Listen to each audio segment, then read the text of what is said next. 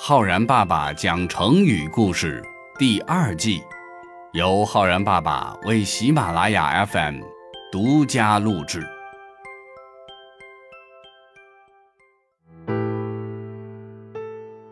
亲爱的小朋友们，我是浩然爸爸。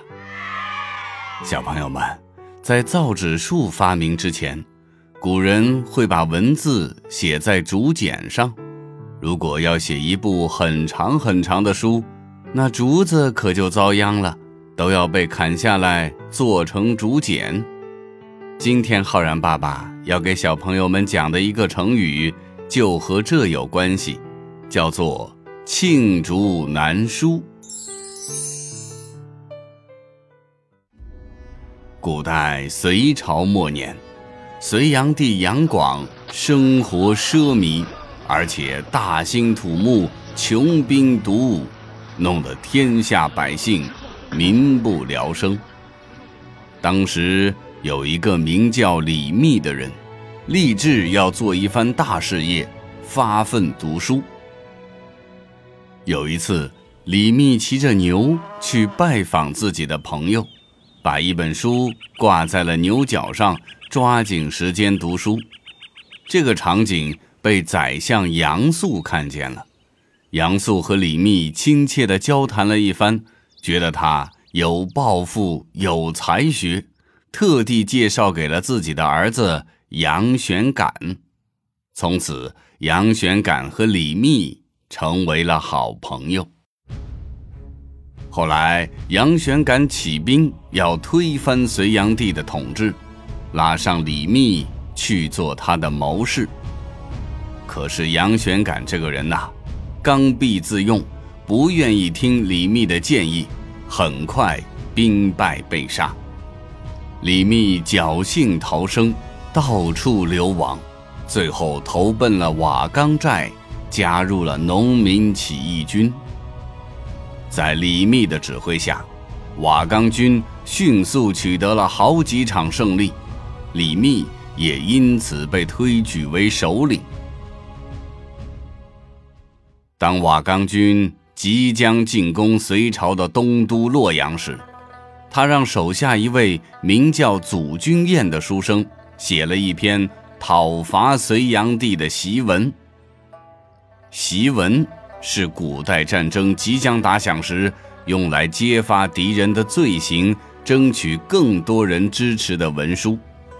在这一篇檄文中，宣布了隋炀帝的十大罪状。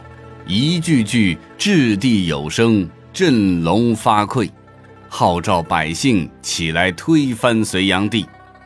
其中有两句特别有名：“庆南山之竹，书罪未穷；绝东海之波，流恶难尽。”意思就是说呀，把南山所有的竹子都做成了竹简。也写不完隋炀帝的罪状，把东海的水全都放出来，也洗不清隋炀帝的恶行。檄文一出，海内震动，人人传阅，反对隋炀帝统治的浪潮空前高涨。后来，在全国铺天盖地的反对隋炀帝统治的起义中，隋朝灭亡，李密虽然并不是最后取得胜利的那一位，但是他的故事在历史上留下了浓墨重彩的一笔，也留下了“牛角挂书”和“罄竹难书”这两个成语。